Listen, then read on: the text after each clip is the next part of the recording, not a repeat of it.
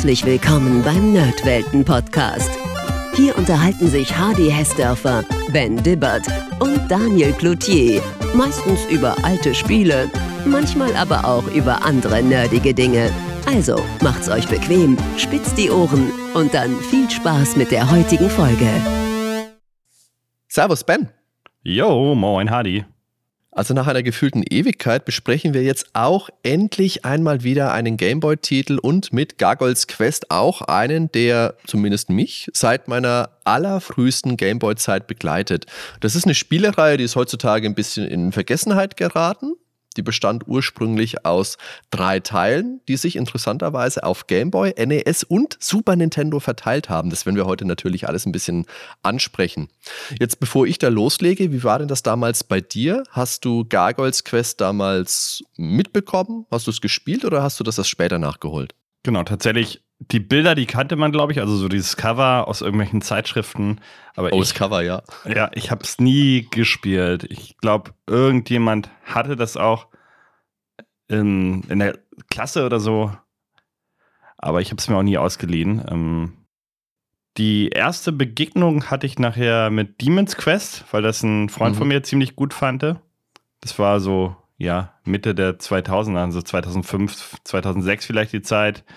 Der Super Nintendo-Teil. Da haben wir es dann zusammen einmal durchgespielt. Ist aber auch schon lange her. Und mhm. ich weiß, das, ich fand es ganz okay, hat mich aber halt äh, nicht umgehauen. Und die anderen Teile, ja, die habe ich mir jetzt erst mh, hm, angetan. Nein. okay. Ja, ich habe ich hab gemischte Gefühle tatsächlich. Okay. Es, ich glaube, damals hätte es sich noch besser gespielt als mhm. heutzutage. Also ich kann mich gut daran erinnern, dass ich mir das in der Grundschule von einem Mitschüler ausgeliehen habe. Und ich kann mich da auch an die Situation noch ganz gut erinnern. Das muss also ganz früh in der Grundschule gewesen sein, erste, zweite Klasse wahrscheinlich, dass er mir dann vor der Schule, vor diesem Hof, wo wir da mal alle standen, Spiele in die Hand gedrückt hat. Es waren zwei Stück und es war eben Fortress of Fear und Gargoyles Quest. Also beides sehr frühe Gameboy-Spiele und beides welche, mit denen ich ja, in die ich mich sehr gern und sehr gut erinnern kann. Also ich, ich habe mir die beide damals nur ausgeliehen, ich habe die auch nicht besessen und ich fand die alle zwei einfach viel zu schwer. Ich bin da bei beiden echt nicht weit gekommen. Bei Fortress of 4 war es dann auch so weit, dass ich da ganz schnell das Interesse dran verloren habe. Gargoyles Quest auf der anderen Seite fand ich mit dieser Kombination aus Geschicklichkeits- und Rollenspielabschnitten wesentlich interessanter. Ich hatte diese Spiele dann leider nur ein paar wenige Tage lang ausgeliehen, weil ich mich mit dem, mit dem Mitschüler, mit dem Marco, dann ganz bös zerstritten habe und dann musste ich ihm seine Spiele wieder zurückgeben. Und deswegen konnte ich die damals zu meiner, äh, ich nenne es mal aktiven Gameboy-Zeit nie beenden, aber besonders Gargoyles Quest ist mir in sehr guter Erinnerung geblieben obwohl es diesen gepfefferten Schwierigkeitsgrad hatte und ich äh, sag's vielleicht mal, wie es ist. Ich habe damals den ersten Boss, diesen Fisch, nicht geschafft. Kann ich mich noch sehr lebhaft daran erinnern. Das ist heute auch immer noch ein Erfolgserlebnis, wenn ich den ersten Level schaffe, was eigentlich heutzutage relativ äh, leicht funktioniert für, meine, für mein Empfinden, aber damals war das einfach echt unmöglich. Ich habe mir das dann später auf dem Flohmarkt noch gekauft und jetzt habe ich auch die Nachfolger mal gespielt. Den zweiten NES-Teil, den habe ich als letztes nachgeholt. Es ist auch noch nicht so wirklich lange her. Bin mir auch nicht sicher, ob ich das mitbekommen habe, dass es den überhaupt gab. Demon's Crest auf dem Super Nintendo habe ich auch Anfang der 2000er irgendwann mal gespielt und dazu habe ich auch eine Meinung und die schiebe ich mir aber vielleicht ein bisschen nach hinten. Weil besonders dieser monochrome Handheld-Teil, der sticht für mich auch heute noch besonders hervor. Und ich freue mich jetzt drauf, dass wir da gleich drüber sprechen werden, Benjamin. Ja, jetzt hast du aber eben Fortress of 4 erwähnt. Sagte mir hab jetzt ich. mal gar nichts. Ich habe das mal gegoogelt und das Cover von dem Gameboy-Spiel, das sticht sofort ins Auge. Also ich kenne das. Das ist aber auch nie gespielt. Aber ja, weiß ich gar nicht, warum mein Gehirn dieses Cover gespeichert hat. Sieht jetzt so ein bisschen aus wie Vielleicht, weil du Fabio magst? Sieht aus wie, wie so ein bisschen Castlevania-Verschnitt oder so, aber naja. Ja, ja, ein bisschen. Müsste ich vielleicht auch mal spielen, aber jetzt waren wir erstmal bei Gargoyles Quest. Jawohl. Und wir können ja direkt eigentlich mal in die Handlung einsteigen. Die ist eigentlich auch relativ schnell erzählt. Im Prinzip haben wir es hier mit einem Spin-off zu tun, und zwar aus dem Ghost Goblins Universum. Und Ghost Goblins kennen ja auch, denke ich mal, fast alle. Einfach unglaublich schwierig von Capcom, also im Vergleich zu Mega Man äh, zum Beispiel finde ich es viel, viel schwieriger. Der Mega Man. Im Vergleich jetzt zum Mega Man zum Beispiel finde ich es Brauchst du nochmal? Ich schneide das nicht, Benjamin, das bleibt drin. Ja, der Mega Man heißt jetzt der na, Mega Man. Na gut, dann heißt er Mega Man, alles klar. ah, so.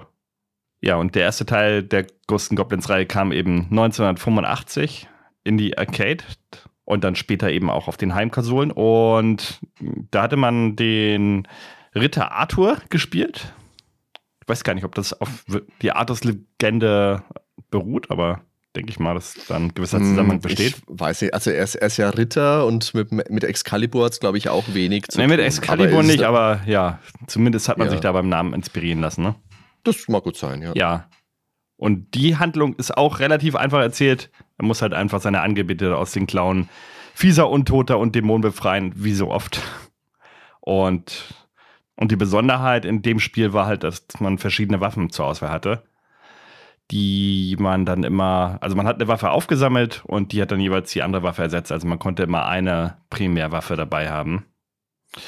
Und hatte ich ja eben schon gesagt, das Spiel ist einfach sowas von schwer. Das ist unfair. Ähm, für mich der größte Kritikpunkt, aber das hatten die alten Castlevania-Teile auch, ist, wenn man getroffen wird, äh, wenn man springt, meine ich, dass man dann. Ach nee, das hatten die alten Castlevania-Teile gar nicht. Ne? Dass man, wenn man springt, dass man dann die Richtung nicht mehr wechseln konnte. Äh, weil Castlevania war nur, dass man, wenn man von Gegnern getroffen wird, dass man dann zurückgeworfen wird in die Gruben. Das, genau. das ist, ja. hat dieses Spiel auch, aber dieses Spiel hat halt auch dieses, diese Sprungmechanik. Wenn du einmal abgesprungen bist, dann behält er die Richtung bei. Ich meine, das hatten die Castlevania-Teile schon nicht. Und das macht es halt verdammt frustig teilweise, weil du drückst den Sprungbutton und bist dann schon im Gegner drin und kannst es nicht mehr abwenden. War aber irgendwie trotzdem sehr erfolgreich. Also aber Benjamin, wenn du in die Gegner springst, dann liegt das doch eher an deinem Unvermögen als an der Sprungmechanik. naja, man, in dem Moment, wo man springt, ist der Gegner ja noch nicht da. Also die tauchen ja manchmal einfach aus dem Nichts so. aus. aus dem Nichts. Aus dem Nichts. Na, wo Zombies, kommt der denn her? Die, die, Zombies tatsächlich, die kommen ja einfach aus dem Boden rausgekrochen. Ich habe damit auf jeden Fall arge Probleme gehabt mit dem Spiel. Ich fand es immer grafisch toll, musikalisch toll. Gerade der erste Level, ne, die, die Auftaktmelodie. Aber dieser Schwierigkeitsgrad, boah und dann, dass man zweimal durchspielen muss. Also können wir auch nochmal eine Folge drüber ja. machen. Ja, ja, gerne. Was eben dann zumindest den Schwierigkeitsgrad ein bisschen erträglicher gemacht hat, ist, dass man nicht nach einem Treffer sofort tot war, sondern Arthur hat erstmal seine Rüstung verloren und dann ja, kämpfte man in Unterhose weiter. Auch sehr witzig. Und wenn man dann nochmal getroffen wurde, dann war es aber auch vorbei. Also zwei Treffer hält man aus, als wenn man bei Mario schon Pilz eingesammelt hat von Anfang an sozusagen. Aber jetzt müssen wir die Brücke schlagen. Wie kommen wir jetzt von dem Spiel zu Gargoyles Quest? Und das ist eben dieser Gargoyle, der im ersten Level auftaucht und dem Spieler das Leben schwer macht. Und was ich natürlich noch unbedingt erwähnen muss, ist, dass dieser Gargoyle rot ist. Also jeder, oh ja. jeder weiß es ja. Also Firebrand passt ja auch. Rot wie Feuer.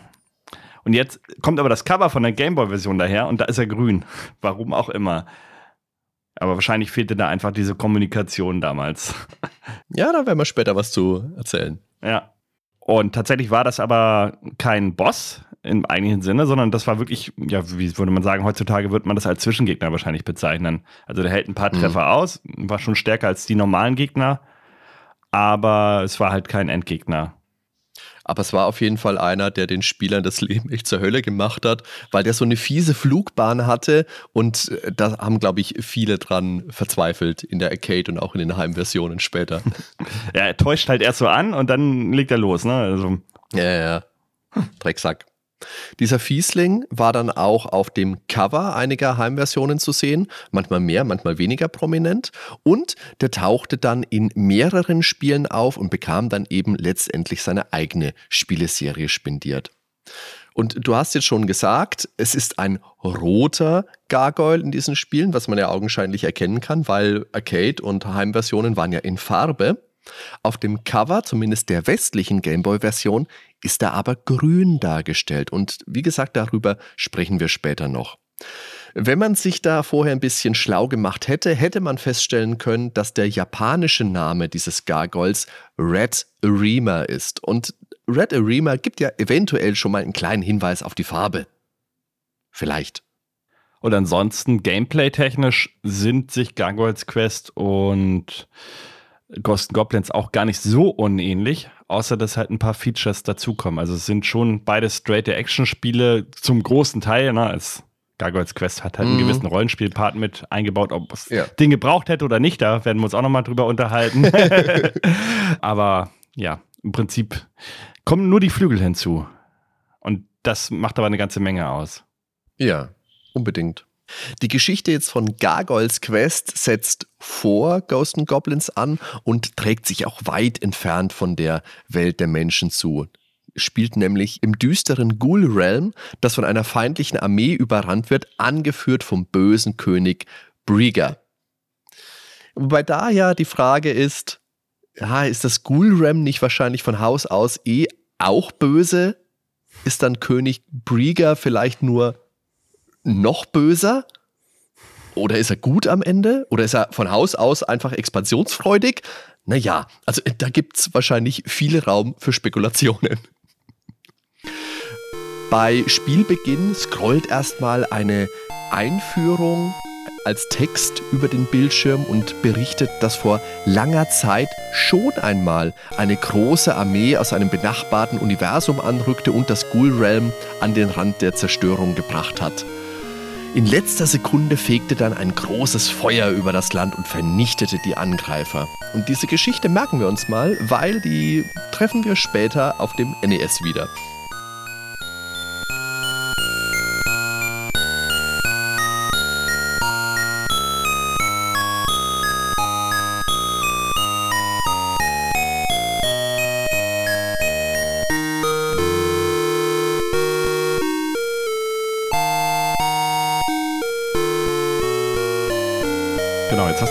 Schon gesagt.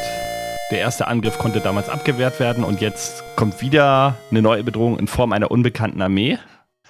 Und unser Gargoyle Firebrand, der ist derweil halt in einer anderen Dimension, Schilder in seinem Zuhause. Und just in dem Moment kommen drei Zombies rein, mit letzter Kraft schleppen sie sich noch zu ihm hin. Schön geordnet, einer nach dem anderen natürlich, bevor sie dann dahin gerafft werden. und ja, sie berichten Firebrand eben von dem Drohnenunheil, und dass er jetzt schleunigst nach Hause kommen sollte. Und im weiteren Spielverlauf kriegen wir dann eben mit, dass während der ersten Invasion, von der du ja eben gesprochen hast, Red Blaze der Retter war.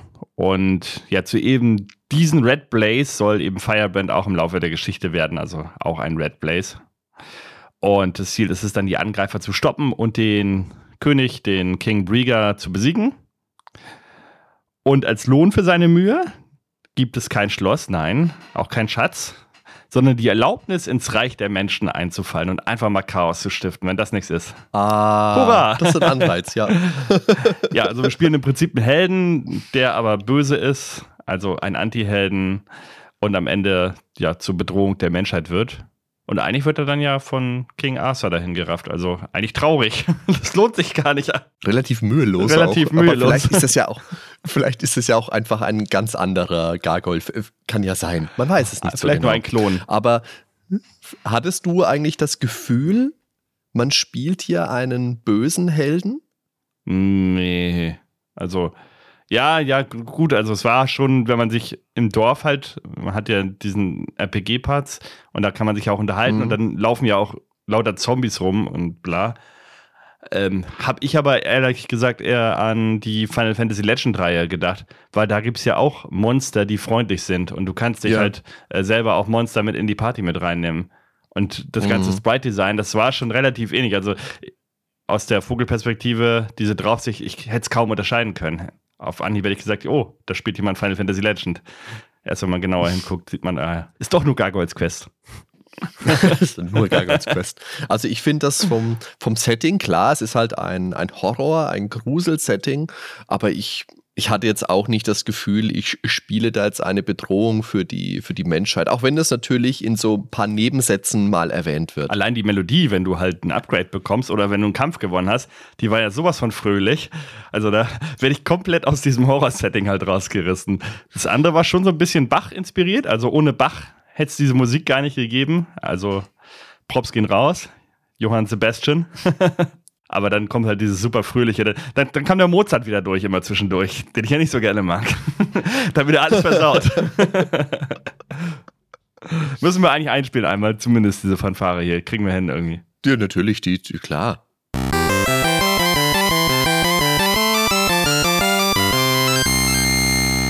Jetzt hast du auch schon angesprochen, dass diese Armee ja zurückkommt und wie gesagt, später, der NES-Teil ist ja ein Prequel zum Gameboy-Teil, aber zumindest die US-Packung lobt ja aus, dass die Bösewichte, The Destroyers, zurückgekehrt seien.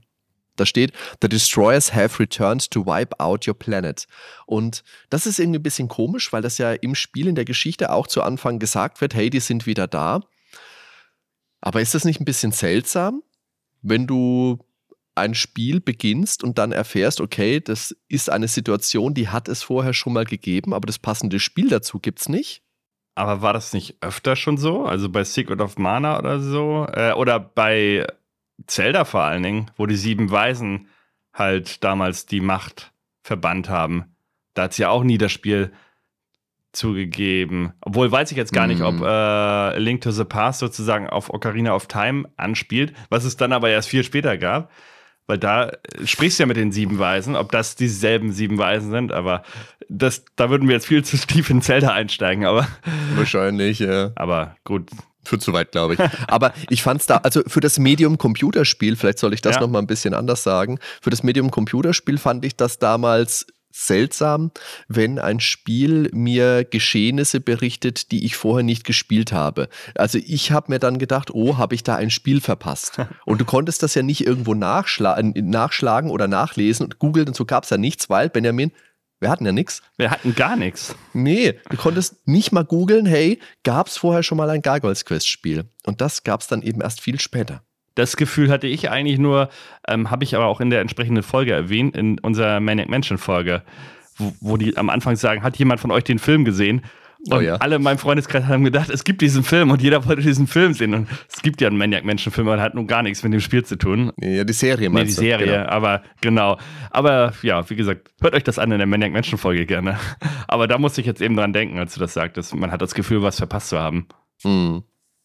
Ansonsten hast du jetzt schon gesagt, dass Gargoyles Quest ein Genre-Mix ist aus Jump'n'Run und ja sehr, sehr rudimentären, einfachen Rollenspielelementen. Also das ist einfach nur so ein Rollenspiel-Korsett, was sie dort aufgesetzt haben, wenn du mich fragst. Klein bisschen Metroidvania ist auch mit drin, also dass man bestimmte Fähigkeiten braucht, um an anderen Abschnitten wieder weiterzukommen. Allerdings beschränkt sich das dann auch immer auf direkt den nächsten Abschnitt. Also es gibt kein ja. Backtracking, es gibt eigentlich nicht die Möglichkeit, dieselbe Fähigkeit an unterschiedlichen Stellen einzusetzen oder womöglich noch irgendwelche Secret Dungeons oder ganz andere Abschnitte zu entdecken.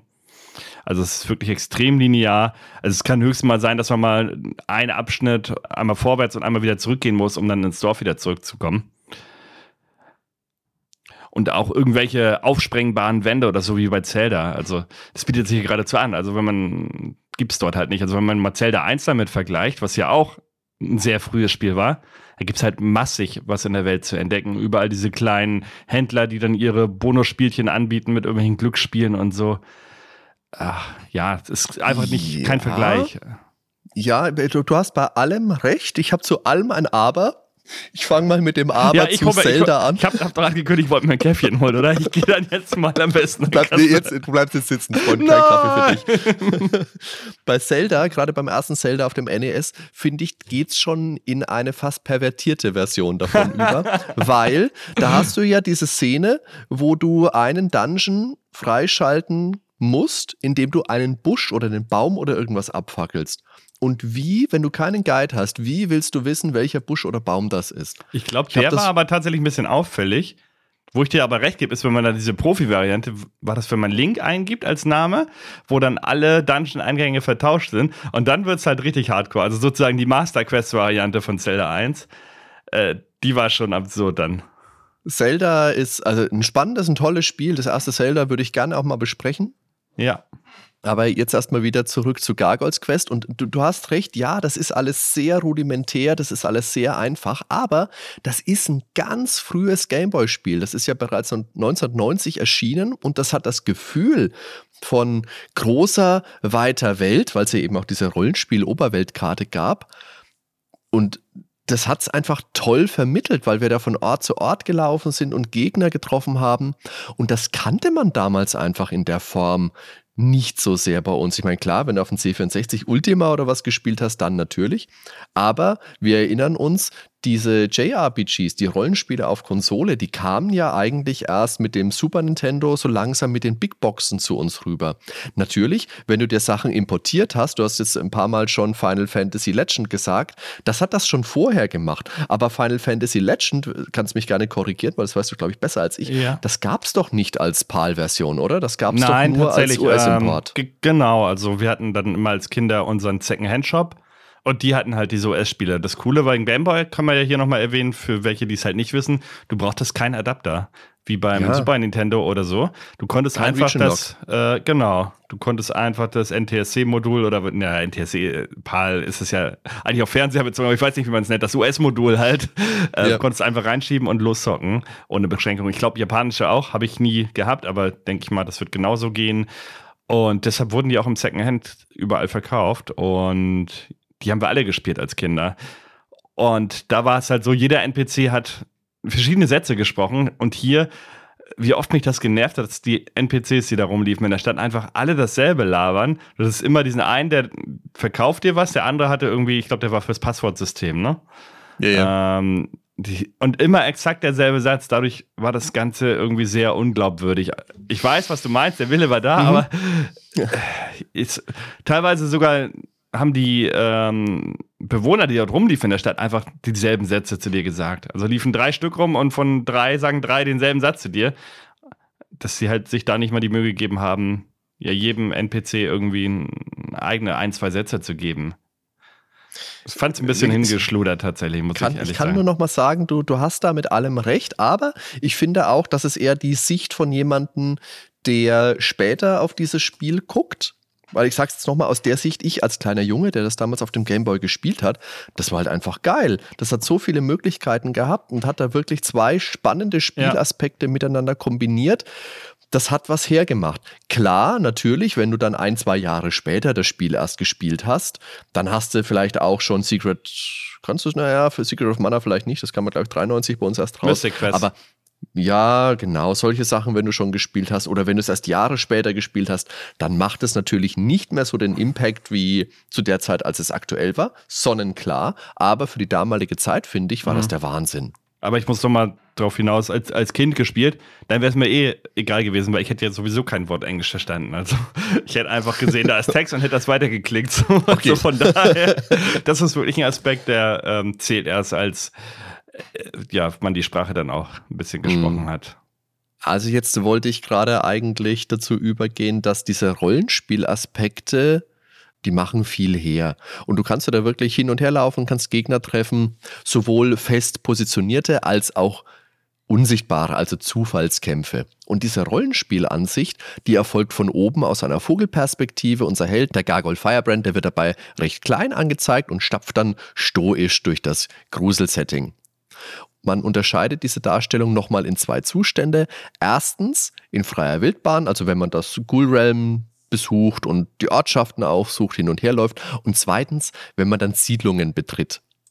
Und das ist dabei, finde ich, musikalisch auch immer sehr schön eingerahmt, so ein bisschen schauerig. Das gefällt mir ganz gut. Wenn du dann in der freien Wildbahn unterwegs bist, dann bahnst du dir deinen Weg vorbei an Hindernissen wie Bergen, Bäumen, Wasser, also was man so kennt und du versuchst möglichst schnell an dein Ziel zu kommen. Das gelingt auch relativ gut, weil so weitläufig ist es nicht und dein Weg ist eigentlich auch immer relativ klar. Du kannst zwar mal abbiegen, kannst dich ein bisschen verlaufen, aber endest dann meistens in der Sackgasse und musst dann eh wieder umdrehen. Wenn du Glück hast, findest du noch ein kleines Bonus-Item. Aber für ein frühes Gameboy-Spiel muss ich nochmal sagen, ist das eine echt große Welt gewesen. Keinesfalls natürlich so groß wie dann spätere Spiele auf der gleichen Plattform, wie Mystic Quest hast du gerade gesagt, oder wie, wie Link's Awakening. Und auch längst nicht so vielfältig, ganz klar. Da gibt es jetzt nicht ähm, eine Wüste und eine Eislandschaft und äh, äh, Doch, es gab gesehen? eine Wüste. Das Ja, ist da, wo. aber die macht jetzt nicht den Eindruck, als wäre das das großartig andere äh, Teilset, als es die anderen sind. Es gibt eine Nein, Wüste, das, das, das ist nicht, richtig. aber das ist ja auch nur eine Genau. Mini-Wüste. ja, Aber das hat mich auch genervt, den Eingang zu finden, übrigens. Wenn wir auf das ja, Rätsel das war, war spannend. Also es ist ja, wir einigen uns, es ist halt das klassische Shower-Setting ohne die große Abwechslung. Aber dafür ist es sehr konsequent und auch mit viel Atmosphäre.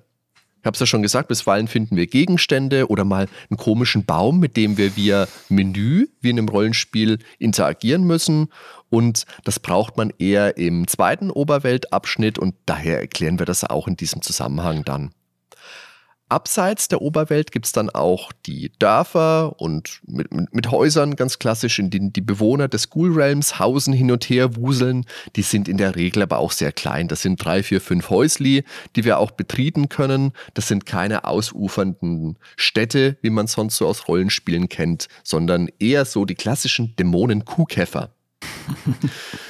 Und die Bewohner, vor allem die jeweiligen Herrscher, schicken uns dann munter weiter zum nächsten Einsatz. Also um beispielsweise den Gremlin-Stick zu holen oder die Kerze der Finsternis oder ähnliche Gegenstände. Du kannst da ganz klassisch mit jedem sprechen, das hast du schon gesagt, und du bekommst dazu einen kleinen Gesprächsfetzen als Belohnung. Manchmal ist es Flufftext oder ein Hinweis wie, oh nein, wo sind nur die Wings of the Falcon geblieben? Hm, war da hinten nicht so ein komischer Baum, der ganz alleine stand? Den sollte mal jemand untersuchen. Hui, hui, hui, hui. Und in manchen Dörfern, das hast du auch schon gesagt, da fällt schon auf, dass viele Leute immer nur das Gleiche sagen. Zum Beispiel, hör mal, wenn du hier rumlungerst, dann fress ich dich. Diese sehr einfachen Sätze, das ist aber generell auch bei anderen Rollenspielen aus der Zeit so gewesen. Das muss man jetzt mal sagen. Also da macht auch Final Fantasy oder Final Fantasy Legend halt keine Ausnahme. Ich glaube, diese gewisse Komplexität, die da reinkam, auch dass die Stories komplexer werden äh, mit gewissen ja, dramatischen Momenten oder so, das kam, glaube ich, ab Final Fantasy IV nachher so die Zeit. Also so 92, 93. Davor waren die halt alle noch sehr einfach gehalten. Also Ja. das kann man dem Spiel jetzt auch nicht unbedingt allzu negativ ankreiden. Das ist einfach aus, in der Zeit so gewesen.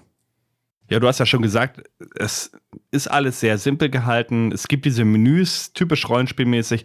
Was es halt leider nicht gibt, ist ein Erfahrungssystem.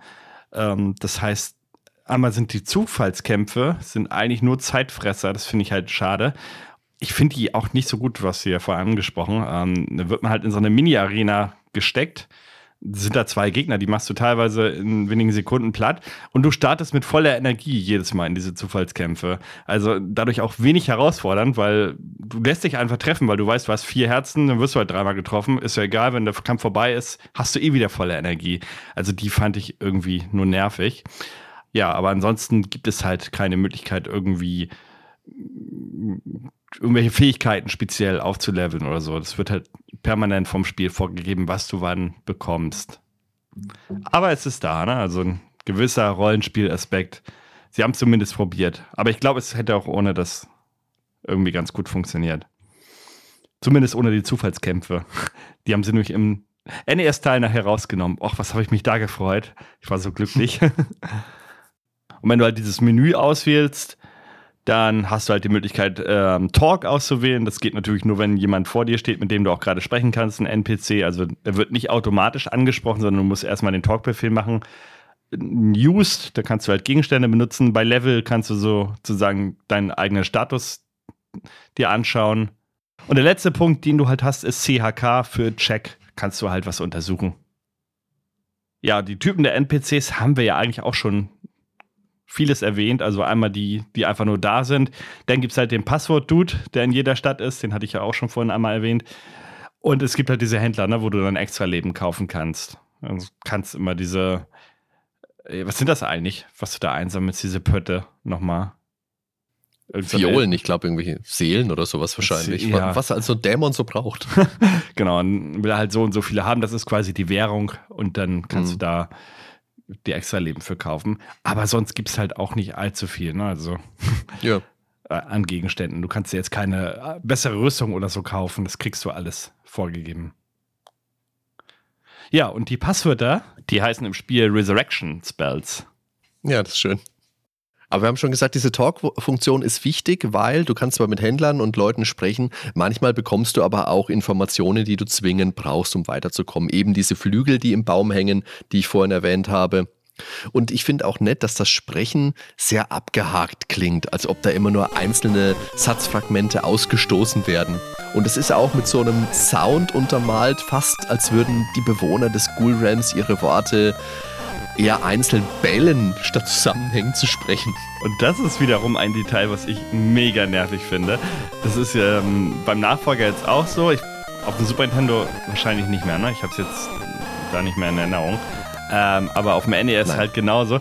Und es hat mich auch bei Golden Sun so genervt. Da konntest du es ja auch nicht abstellen. Mein, Stimmt, ähm, ja, ja, ja. Ich erinnere mich, was ich, du meinst. Ich, ich, mag das einfach nicht. Äh, ich lese lieber die Texte bei solchen Spielen. Also entweder eine richtige Sprachausgabe, aber dieses ich werde da verrückt bei.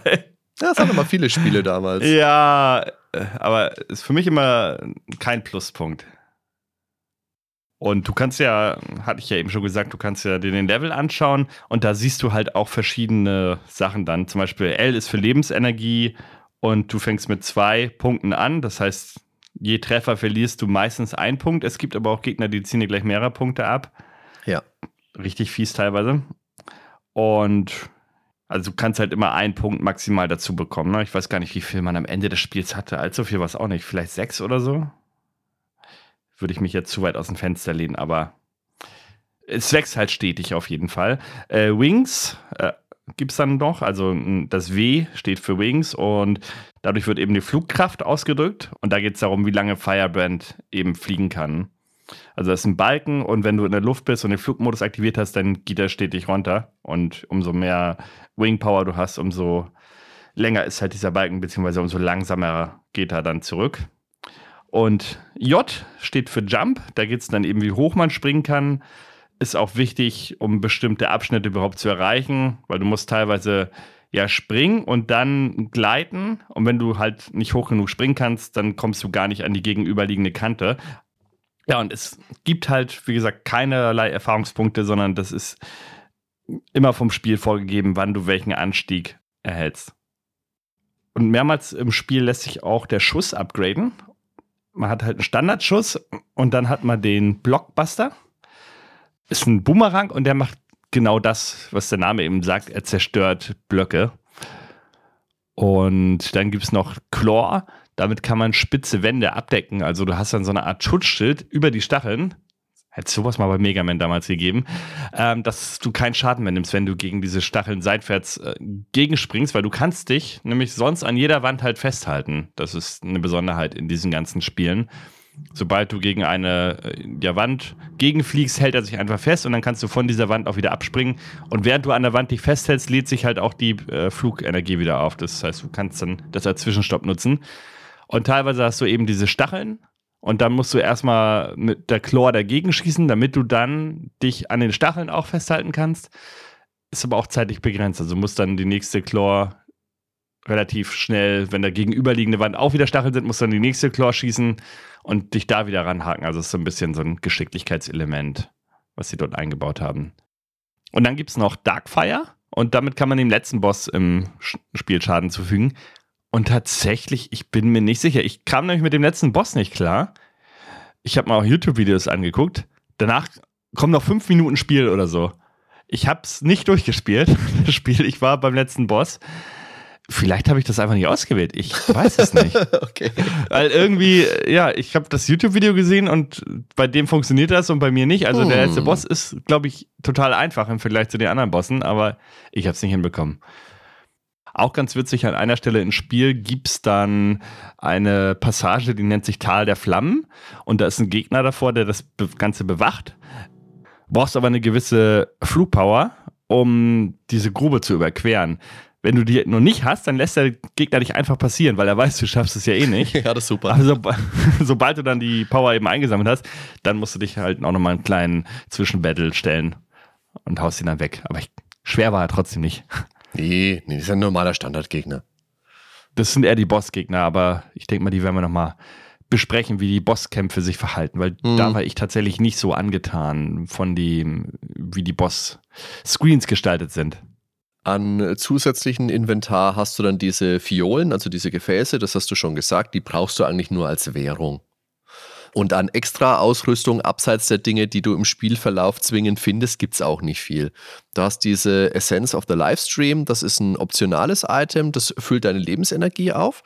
Das kannst du dann einmal pro Level oder pro Leben verwenden, das ist ganz hilfreich. Heißt in Japan übrigens Demons Extract hat man ein bisschen, na, den schlimmen Dämonennamen genommen. Uiuiui. Den Talisman of the Cyclone gibt es noch, das sind die Leben, heißen in Japan Power of Darkness. Und das gibt es in den Siedlungen immer zu kaufen und wird dann von Dorf zu Dorf im Spielprogress immer teurer. Und ja, ich habe es jetzt schon gesagt, das war für die Zeit damals und gerade für ein Gameboy-Spiel waren da schon ordentliche Möglichkeiten. Damit wir uns nicht falsch verstehen, Gargoyles Quest ist ein sehr kurzes Spiel und das versucht, seine Spielzeit durch einen teils frustig hohen Schwierigkeitsgrad zu strecken. Ja, aber das hat man mit diesen Elementen ein bisschen aufwiegeln können, finde ich, weil man ein Gefühl von Abenteuer vermittelt, wie ich es als kleiner Grundschulsteppke damals nur von Computerrollenspielen kannte. Und die meisten frühen Gameboy-Spiele, das waren dagegen sehr einfache Titel wie Alleyway oder Tennis, Tetris oder auch Super Mario Land. Das war alles einfach deutlich weniger komplex. Natürlich, das sind per se auch alles gute bis herausragende Spiele und natürlich ist auch Gargoyles Quest nicht das umfangreichste Rollenspiel, das haben wir mehrfach gesagt jetzt, aber es ist eben vor der großen JRPG-Offensive auf dem Super Nintendo sozusagen ein Vorbote einer sich wandelnden Spielelandschaft.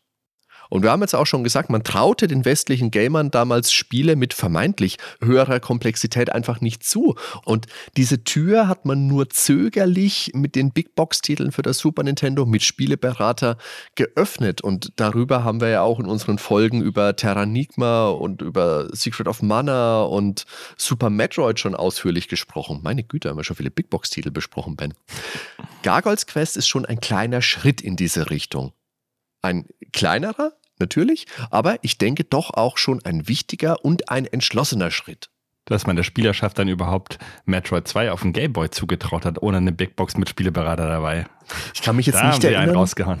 Was war denn, hatte Metroid 2 auch so, einen großen, so eine große Anleitung? Ich weiß, bei Mystic Quest, das hatte ja eine Anleitung, die war so groß wie die Spielebox und die war auch sehr dick. Die hat, glaube ich, 60 oder So, sehr viele nö. Seiten auf jeden Fall gehabt. Also ich glaube 0815 Anleitung, ganz Okay. normal. Ein paar coole Artworks waren da drin, das Mhm. weiß ich noch. Die gibt es auch im Internet.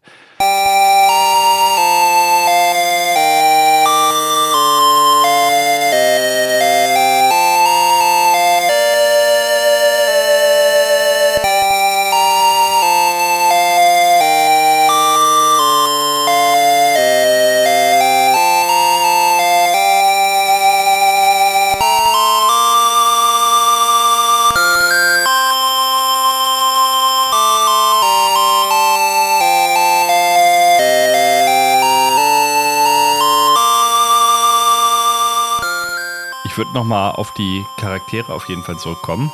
Es gibt ja einmal die Höllenbewohner, also es sind eigentlich alles ja, Dämonen oder Kreaturen der Hölle.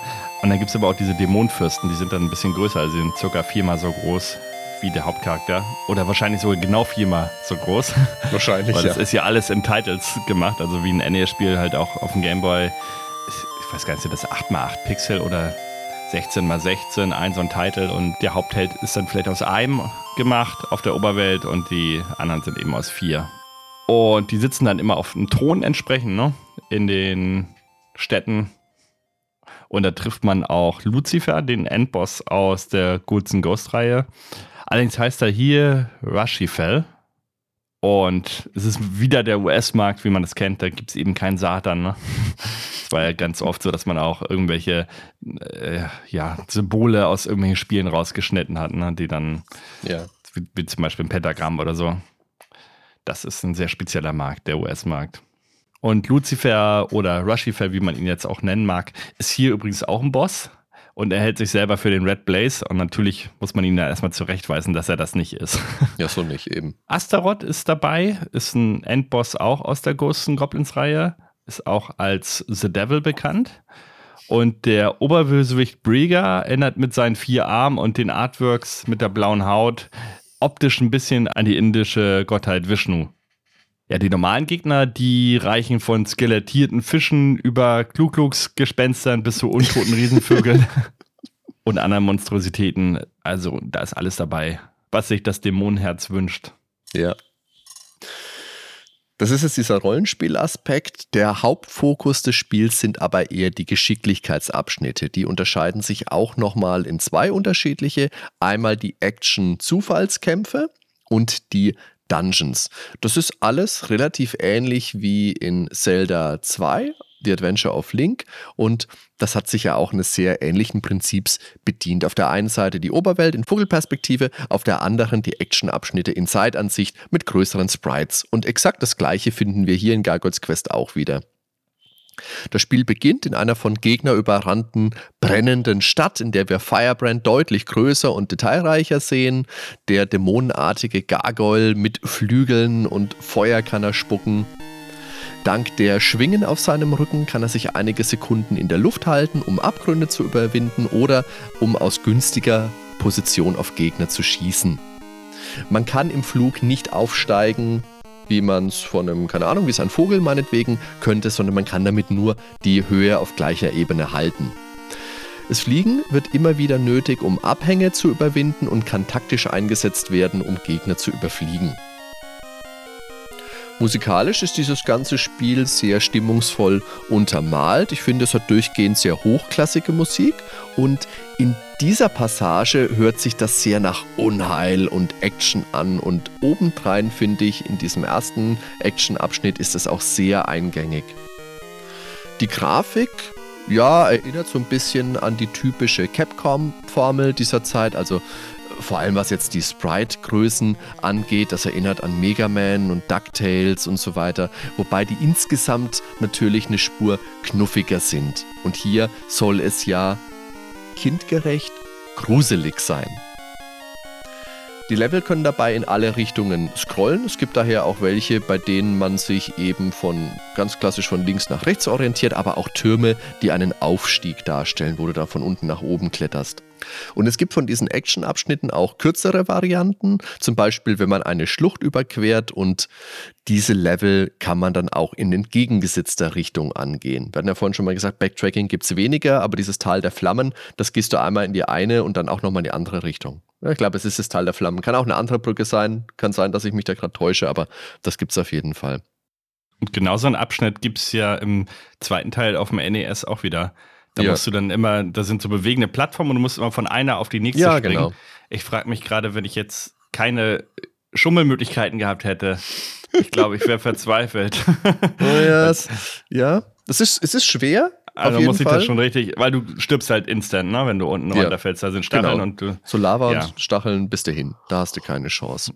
Mhm. Diese Abschnitte sind allerdings völlig gegnerfrei. Das heißt, du musst dich dann in Anführungszeichen nur um die Hindernisse und die Plattformen und Stacheln hast du nicht gesehen kümmern. Ansonsten nochmal zu der Grafik. Also es ist halt nicht das schönste Gameboy-Spiel. Also man sieht äh, schon, dass es eins der ersten war. Es sieht teilweise sieht ganz, ganz gut aus, aber Benjamin. ich glaube, da wäre noch wesentlich mehr möglich gewesen. Also jetzt mal mit Mario Land 2, also ein Vorzeigebeispiel vergleicht. Ja, aber das kam ja auch viel später. Aber auch Metroid 2, äh, allein wie da der Hauptsprite eben animiert ist. Es ist schon ein Unterschied. Ja, es kam später. Ich sag ja, es war ein frühes Gameboy-Spiel. Ja. Es sah okay aus, aber es würde halt keine 8er, 9er oder 10er Wertung im Grafikbereich bekommen. Das definitiv nicht. Also wäre ich nicht dabei. Dann. Aber ich muss sagen, auf dem NES nachher, ähm, da kommt so ein Pflanzenabschnitt, ne? so mit Bäumen im Hintergrund, so ein Dschungel. Ja, ja. Da war ich jetzt gerade, ich habe das NES-Spiel leider nicht durchgespielt, ich habe es angespielt. Da war ich aber mega angetan. Also habe ich gedacht, oh, 92, man sieht, es ist eins der ganz späten NES-Spiele noch gewesen, hm. wo die 16-Bit-Ära quasi schon, ja, glaube ich, sich überschnitten hat. Äh, was heißt, glaube ich, also es ist so, 16-Bit also gab es da halt auch schon ähnlich halt wie Kirby nachher ähm, wirklich schon Vorzeige NES-Spiel, was das Grafische betrifft. Und wir hatten ja auch schon darüber gesprochen, eben, um jetzt wieder zum Gameboy-Spiel zurückzukommen, dass die Abschnitte teilweise doch relativ schwierig gestaltet sind, dann auch ins Unfaire schon hineingehen. Also du musst wirklich die Level auswendig kennen, um zu wissen, was kommt. oftmals hat man auch sehr wenig Platz zum Ausweichen. Ich erinnere mich da jetzt an einen Gegner, der dich gezielt ähm, aufsucht. Also der hat kein festes Bewegungspattern, sondern das ist wie so eine Homing-Missile, steuert der auf dich zu und drängt dich halt in die Ecke. Das sind so eine komischen Würmer, waren das nachher. Oh, die haben mich echt an den Rand des Wahnsinns getrieben. Also wenn du, ich habe ja erstmal gedacht, ja, ich hau einfach ab. Ähm, hatte ich nachher drei Stück davon gleichzeitig hinter mir, weil die verfolgen einen halt auch ohne Gnade durchs ganze Level. Also du musst dich den natürlich schnellstmöglich entledigen, damit du nicht mit mehr anderen gleichzeitig noch zu tun hast. Ansonsten eben hat man die Abgründe, Stacheln und was natürlich auch bei Gargoyles Quest wieder vorhanden sind, sind diese Abgründe, wo du halt gar nicht weißt, ist, geht das Level da jetzt weiter oder stirbt man dann? Hm. Das haben sie ja bei The Messenger gut gelöst.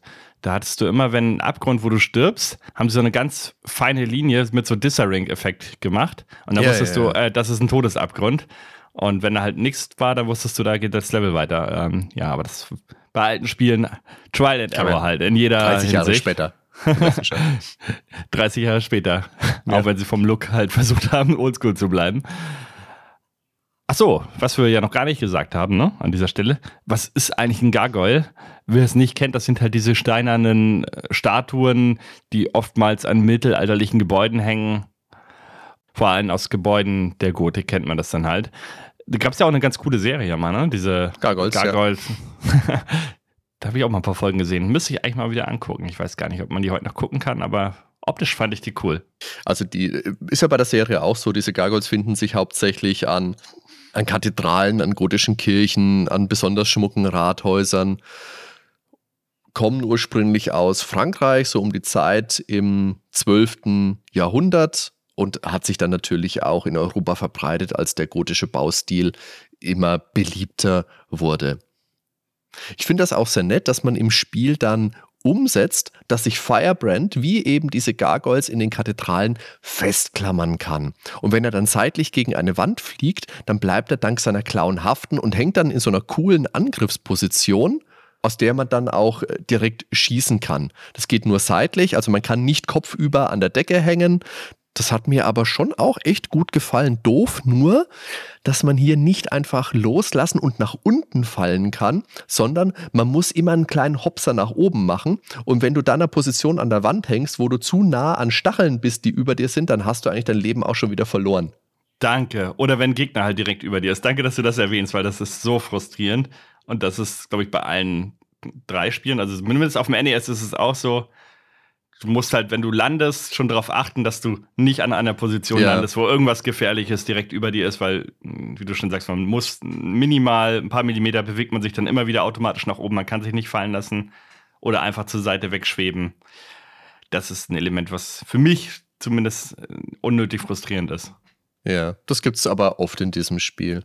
Leider, muss man sagen. Ja. Oder ein anderer Frustmoment ist halt, wenn die Reichweite wirklich auf den Millimeter ausgelotet wurde. Ne? Ja. Also diese eine lange Schlucht, die hatten wir vorhin schon mal besprochen, ähm, wo der Gegner dann auch erstmal die bewacht ist. Wie war Feier? Ich glaub, Tal der Flammen müsste Tal das sein. Tal der Flammen, ja. genau. Du musst halt zum Abgrund gehen, dann musst du ja wirklich exakt auf den letzten Millimeter abspringen und darfst die Flügel auch erst am allerhöchsten Punkt aktivieren, fliegst ja. rüber und landest dann rechts an der Wand auf dem letzten Pixel, dass du dich gerade so noch festhalten kannst. Wenn du es nicht schaffst, ja. äh, unten sind Stacheln, Stacheln, Abgrund? Ich glaube äh, Abgrund einfach. Du stirbst auf jeden Fall. Du stirbst. Das ist die Konsequenz. Ich habe mit davor einen Speicherpunkt angelegt. Ich glaube, ich habe 15 Versuche oder so gebraucht, bis ich es das erste Mal geschafft habe. Wenn man es dann erstmal schafft, dann schafft man es auch immer wieder. Also man muss halt den Dreh rauskriegen, dann geht's. Aber ich kann nicht behaupten, ich hätte das auf Anhieb geschafft. Und ich habe tatsächlich gedacht, man kann es gar nicht schaffen. Erstmal. Bis ich dann gemerkt habe, ja, ja, doch. Und wenn man wirklich auf den letzten Millimeter springt und auf der maximalen Höhe die Flügel aktiviert, dann schafft man es gerade so. Ich habe in der Vorbereitung für diese Aufnahme auch ein schönes Video vom Retro Club mit Gregor und Simon gesehen und an einer Stelle schreit Simon auf einmal, das ist so unfair, um dann direkt sinngemäß zu sagen, die gute Art von unfairner. und das fand ich so schön, weil ich mich da so wiedererkannt habe.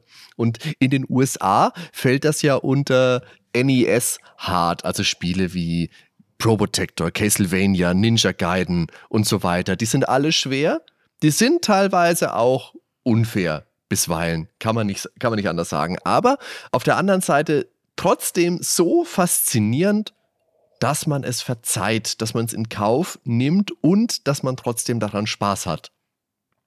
Du hast daran Spaß, ja. Auch bei Castlevania habe ich schon in der Folge gesagt, ich bin da raus. Zumindest in der Variante, wie man es eigentlich spielen soll, ohne Safen, dass man den ganzen Level wieder von vorne beginnt. Mhm. Deshalb fängt Castlevania zum Beispiel für mich auch erst an mit diesen Metroidvanias, mit dem Erfahrungssystem erst richtig Spaß zu machen. Vorher feiere ich die Spiele halt einfach nur ab, weil sie geile Musik haben, geile Grafik haben. Aber oh, ich tue mich damit heutzutage schwer mit solchen Sachen. Also ich habe auch selbst Super Pro Protector oder ähm, Contra auf dem harten Modus. Puh. Ja, naja, ja. Äh, ja. Wobei die NES-Spiele halt dann nochmal einen Ticken härter sind. Also ab Super Nintendo ging es dann, wie du schon sagst, NES hart. Aber ich meine, du hattest in diese NES-Hard-Wertung auch damals diese Mega Man-Spiele mit reingenommen, aber die ja. klammer ich halt aus wegen diversen Energietanksmöglichkeiten, wenn man die dann halt nutzt. Ne? Man darf halt die Stage nicht abschließen, wenn man sich nicht aufgepowert hat, aber da kann man sich so ein bisschen äh, halt den Schwierigkeitsgrad selber rausnehmen. Ja, aber ansonsten hat man schon eine Abwechslung drin. Also es gibt Schwebeplattformen, Stachelabgründe, knifflig bis teils unfair platzierte Gegner und die verschiedenen Fähigkeiten, die man hat, die mussten halt schon permanent auch eingesetzt werden von Spielerseite. Dann gab es eben auch Sturmlevel, wie man sie später in Donkey Kong zum Beispiel auch kannte, dass man halt vom Wind permanent in eine Richtung gedrückt wird. Ja, das ist schön. Äh, ja, auch mit so einem wehenden Gras dazu, ne? Ja, also genau. Ganz nett animiert. Es scrollt halt in alle Richtungen, das ist auch schon mal cool. Aber trotzdem ist das Spiel relativ kurz. Also How Long ja. to Beat sagt, mit drei Stunden kommt man aus, kann ich so auch bestätigen. Also viel länger habe ich auch nicht gebraucht. Und es wird aber halt durch den Schwierigkeitsgrad hauptsächlich gestreckt, ne? Hm. Ja, ja, na klar. Sonst würde man auch deutlich fixer noch durchkommen. Ja. Ich finde auch, die Bosse im Spiel sind meist von der eher simplen Sorte. Das heißt, die haben halt ihre Patterns, die sie sich abbewegen, meinetwegen der Fisch, den ich jetzt vorhin schon mal angesprochen habe im ersten Level. Die sind zwar alle immer groß und eindrucksvoll, aber es reicht halt, meistens, wenn du dich an einer strategisch günstigen Position aufhältst und dann einfach so lang feuerst, bis die erledigt sind. Ich glaube, die Ausnahme, die du gleich bringen wirst, ist dieser komische Augenboss in dem Turm. Von dem hast du mir eine Vorbereitung immer sehr ausführlich vorgeschwärmt, möchte ich in Anführungszeichen setzen. Und ah, vorher vielleicht noch, der letzte Boss des Spiels, der nimmt ja das fiese Angebot von Mr. X aus Streets of Rage vorweg. Der bietet Firebrand nämlich an, sich anzuschließen. Und wenn man das bejaht, dann verliert man all seine Boni und muss dann natürlich trotzdem gegen ihn kämpfen. Wie gemein. ja, aber ansonsten mit den Bossen, ich weiß gar nicht, ob ich diese strategisch günstige Position immer entdeckt habe, weil ich fand oftmals ist man viel zu groß, ähm, die Bosse noch viel größer eben. Und der Bildschirmausschnitt dafür aber viel zu klein. Also man hat teilweise so gut wie gar keinen Platz, irgendwie auszuweichen, ein bisschen zu navigieren über den Bildschirm. Und das passierte mir halt immer wieder, dass ich irgendwie in die Ecke gedrängt wurde und der Boss mich dann irgendwie halt berührt hat, ob mit Schüssen oder durch Treffer vom Boss selbst. Der Augengegner, den hast du eben angesprochen, ich glaube, das mhm. war der, der mit Projektilen auf dich schießt ähm, ja. den du selber auch beschießen musst, wo mhm. aber dann das extra so gemacht ist, dass du nicht auf ihn schießen kannst, ohne in der Luft zu sein, weil unten auf dem Boden Stacheln sind. Du könntest theoretisch auf ihn schießen, aber die Schüsse lösen sich ja auf, sobald sie den Bildschirm verlassen, was natürlich völliger Humbug ist, weil äh, ja, du schießt Frechheit. auf ihn in seine Richtung. aber er ist halt nicht im Bildschirmausschnitt mehr drin, weil der genau, Bildschirmausschnitt genau, ja. extrem klein ist. Das heißt, du musst einmal springen, äh, über die Stacheln nach rechts, dann schießen, dann im selben Moment wieder zurück äh, nach links äh, dich bewegen, damit du halt nicht auf den Stacheln landest. Und das muss auch mega exakt getimed sein. Und das ist für mich ja kein gut designtes Boss-Design, wenn du dich in eine Gefahrensituation begeben musst, nur weil der Bildschirmausschnitt nicht ausreicht, um den Boss eben anzuzeigen, dass du ihn auch treffen kannst wenn ich da an Super Nintendo Bosse denke oder so, da, da hast du halt immer Nintendo ein Bildschirm Bosse. für sich, da, da, das scrollt halt nichts äh, oder selten während des Bosskampfes. Was Super Metroid, hallo? Craig. Äh, ja, Super Metroid, ja, ja. ja, ja, ja, ja. Aber da hast du auch genügend Platz zum Ausweichen. Da Okay. hast du alle möglichen, ja. Aber wenn ich jetzt zum Beispiel an Contra denke oder so, sind auch sch schwierig die Bosskämpfe. Aber es spielt sich halt in der Regel alles auf einen Bildschirm ab. Also, wenn ich jetzt zum Beispiel an, an den äh, klassischen Terminator-Boss da Ah, das ist denke. Ja, da ja. hast du auch wenig Platz. Aber es ist halt gerade so, dass du halt gut durchnavigieren kannst. Und hier äh, fand ich es halt oftmals einfach nur unfair. Und frustrierend. Also ich fand ich fand's ja damals, als du die Nachrichten immer geschrieben hast, schon amüsant, weil dieser Augenboss, der ist mir überhaupt nicht groß als schwierig in Erinnerung geblieben. ich weiß, natürlich habe ich den auch gemacht, aber ich. Äh, Ja. Du hast mit allem recht. Es ist natürlich so, die Schüsse lösen sich auf und du musst den im Bild haben. Der hat vier Augen, oben links, unten links, oben rechts, unten rechts. Du musst diese vier Augen kaputt machen, die schießen auf dich. Ja, aber naja, wäre wär mir nicht so aufgefallen. Zur Entstehung, zur Entwicklung kann man sagen, es ist auch wieder ein Capcom-Spiel und mir ist jetzt aufgefallen, meine Güte, wir haben in letzter Zeit echt viele Konami- und oder Capcom-Spiele gemacht. Der Producer war Tokiro Fujiwara. Manchmal nennt er sich auch Professor F. Der war federführend bei Commando, bei Ghosts and Goblins und bei Bionic Commando, aber auch beim Japan-exklusiven Horrorspiel Sweet Home, das den Grundstein für Resident Evil gelegt hat. Darüber haben wir in unserer Folge zu Dino Crisis schon gesprochen. Und bei Resident Evil war er als General Producer an Bord. Dann war er noch bei Strider involviert und bei Mega Man, bei DuckTales, bei Darkwing Duck, bei Chip and Chap, bei den weiteren Gargoyles Quest Spielen und bei ganz vielen weiteren Projekten. Das war ein wirklich wichtiger Mann bei Capcom. Designer von Gargoyles Quest war Kenshi Naruse, der hat später auch Game Design bei den ersten beiden Metal Slug Spielen gemacht und er war Director von King of Fighters 98. Ja, zur Grafik, die ist halt komplett in Schwarz-Weiß gehalten, monochrom, ne? Oder in Grüntönen, wie es damals war auf dem Gameboy. Deshalb auch äh, vielleicht bei der Hauptfigur Firebrand, dieser Rot-Grün-Fehler, ne? Weil der Gameboy kann ja nur grün, da kann ja gar kein Rot. Haben sich vielleicht gedacht, ja gut, machen wir ihn auf der Packung auch grün. Es müssen alle Charaktere grün sein in Gameboy-Spielen. Alle. Ja, aber so, sonst, für mich ist die Grafik ganz nett. Ähm, nette Hintergründe auf jeden Fall. Es gibt grinsende Bäume, kennt man ja aus Ghosts and Goblins. Aber es kommt eben auch zum Beispiel zu Slowdowns, wenn es sich zu viel auf dem Bildschirm bewegt. Wahrscheinlich nicht so krass wie in der, obwohl nee, Parodios-Version wollte ich gerade sagen, aber da war es hier die NES-Version, die die Slowdowns NES-Version? negativ Ja, ja. hervorstach. Die Gameboy-Version war da ja ein Vorzeigebeispiel. ja. Die Musik wurde übrigens von äh, zwei Komponistinnen geschrieben. Das waren einmal Harumi Fujita und Yoko Shimomura. Wobei erstere seit 1984 aktiv ist. Die hat unter anderem die Musik zu Final Fight, Strider, Mega Man 3, sehr cool, Streets of Rage 4 gemacht. Und Shimomura ist ab 1988 aktiv, hat auch bei Final Fight mitgemacht, Street Fighter 2, Super Mario RPG.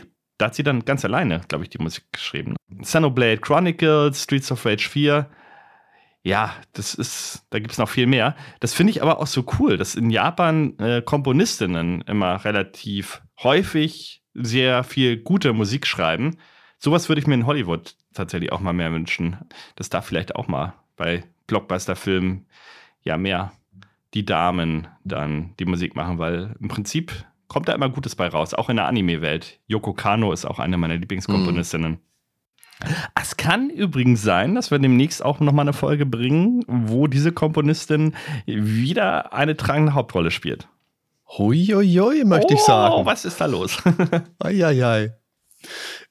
Ich möchte jetzt mal auf das Cover wechseln, weil wir haben es jetzt so oft angeteasert, dieses Grün, dieses Rot.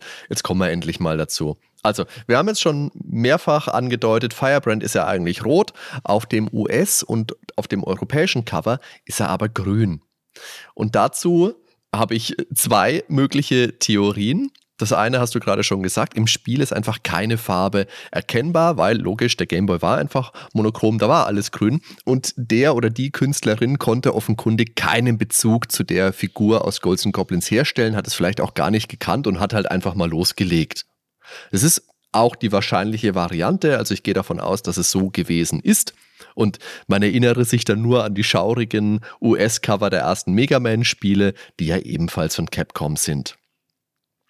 Theoretisch wäre es aber ebenso denkbar, dass Firebrand im Westen ja betont ein Gargoyle ist und kein Dämon aus den hintersten Winkeln der Hölle. Es könnte also ebenso sein, dass man ihn gar nicht als roten Teufel darstellen wollte, weil das natürlich wieder ein Problem auf dem US-Markt bedeutet hätte. In Japan heißt das Spiel ja Red Arima und der Name Red Blaze kommt im Spiel vor. Also da kann man durchaus Hinweise finden, dass der Held dieses Spiels nicht unbedingt grün ist. Und ja, so ganz abwegig ist die zweite Theorie vielleicht auch nicht, wenn man darüber nachdenkt, dann spielen wir ja hier einen Verteidiger des Höllenreichs. Und viele Items und Namen im Spiel wurden ja auch entdämonifiziert. Aber trotzdem dagegen spricht, dass Firebrand in den Folgespielen dann auch in den USA feuerrot war. Zweifellos kann man aber sagen, dass das westliche Cover sehr viel kinderfreundlicher ist als das japanische. Dort sieht man im Hintergrund schemenhaft Feuer und davor die schwarze Silhouette von Firebrand mit leuchtenden Augen, aufgerissenem Maul, das seine Fangzähne entblößt. Erinnert ganz entfernt an, an das Batman-Logo. Sehr düster, sehr heavy metal und das Cover, das wir in Europa bekommen haben, das erinnert dagegen viel mehr an einen Samstagnachmittag-Cartoon. Also da sieht man zum Beispiel auch einen Geist, der schaut ein bisschen aus wie Patrick aus SpongeBob. Und stilistisch ist das gar nicht so weit von DuckTales meinetwegen entfernt. Und auch da ist es lustig, weil das DuckTales-Cover für NES und Game Boy, das hat ja auch einen Farbfehler. Weil im Spiel, zumindest NES, weil da hat es Farbe, hat Onkel Dagobert ja einen roten Kittel an, wogegen er auf dem Cover einen blauen anhat. Das hat man damals geändert, weil man gesagt hat, oh, die Hintergründe sind so düster, so dunkel, da brauchen wir eher was, was sich abhebt. Da können wir nicht braun und blau machen, da brauchen wir rot. Wobei man das Rot ja nicht ganz verdrängt hat, ne? Im amerikanischen, europäischen Cover. Weil er hat ja ein rotes Muscle-Shirt an, anscheinend auf dem Bild. Okay. Oder was das auch immer sein soll. soll es eine Rüstung sein? Ich erkenne es hier nicht. Auf dem kleinen Screenshot hier sieht es aus, als hätte er so ein Muscle-Shirt an in Rot. Und jetzt sagst du aber, das sieht aus wie ein Samstag-Mittag-Cartoon. Da liefen mhm. aber auch die Gargoyles. Also zumindest auch die Gargoyles. Nach, nachmittags. Und die sahen wesentlich düsterer und stylischer aus als das, was jetzt hier auf dem Gameboy-Cover kamen aber auch ist. wieder, Die kamen auch wieder ein bisschen später. Das stimmt. Und ich glaube, die kamen auch nach der Batman Animated Serie, die Gargoyles. Bin ich nicht hundertprozentig sicher. Aber das war so die Zeit. Batman Animated, auch eine sehr düstere Serie, die Fall. nach dem Batman-Film von Tim Burton kam. Also da hat sich das vielleicht auch einfach ein bisschen gewandelt. Ich habe da im Vorfeld auch mal mit dem Claude Moas gesprochen, weil der ja früher bei Nintendo gearbeitet hat und habe gesagt, ey Claude, kannst du dich daran erinnern? Weißt du da irgendwas wegen dem Cover?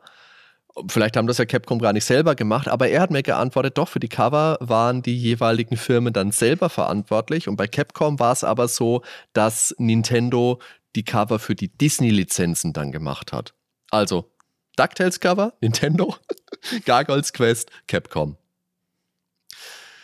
Und ich finde es dann aber tatsächlich auch ein bisschen komisch, dass Capcom im Westen so schludrig mit dem Cover umgegangen ist. Also da hat hm. ja dann offenkundig irgendjemand einfach mal losgepinselt, der keinen Bezug zum Spiel hatte und keine Ahnung hatte. Und irgendjemand hat dann gesagt, ja, nehmen wir.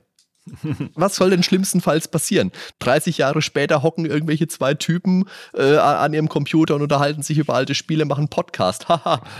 ja, aber guck mal, wenn die vernünftige Cover genommen hätten bei den Spielen, also allen voran die Mega Man-Reihe, dann hätten wir viel weniger zu lachen. Äh, ja. Die haben ja ihren ganz eigenen Charme.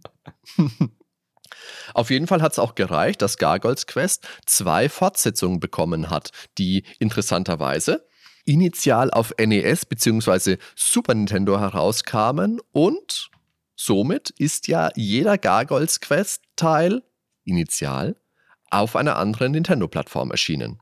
So ein bisschen wie die Metroid-Reihe. Ja, genauso.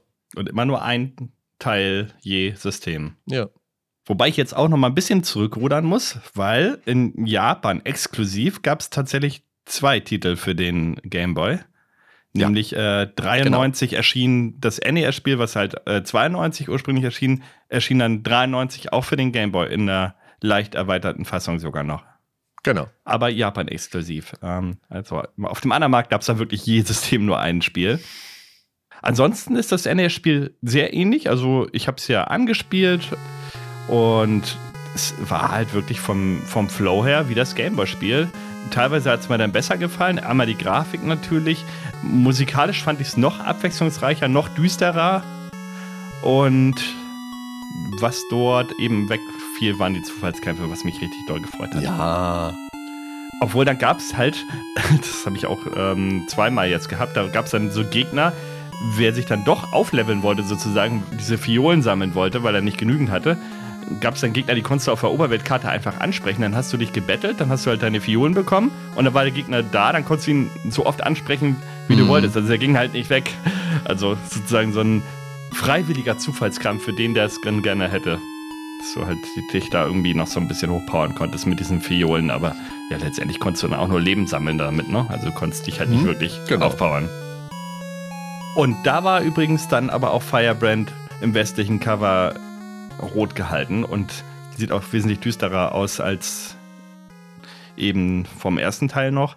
Wobei das japanische Cover vom zweiten Teil wieder mit diesem schwarzen Dämon ist. Also, das haben sie, glaube ich, von der Gameboy-Version 1 zu 1 das übernommen, haben ja. dann noch diverse Grafiken dazugefügt. Und das NES-Cover hat ja das ist dann nicht so 2D gehalten wie die, die Gameboy-Variante, sondern ist dann ein bisschen plastischer gezeichnet. Im ganz eigenen Stil. Finde ich aber in diesem Fall relativ cool.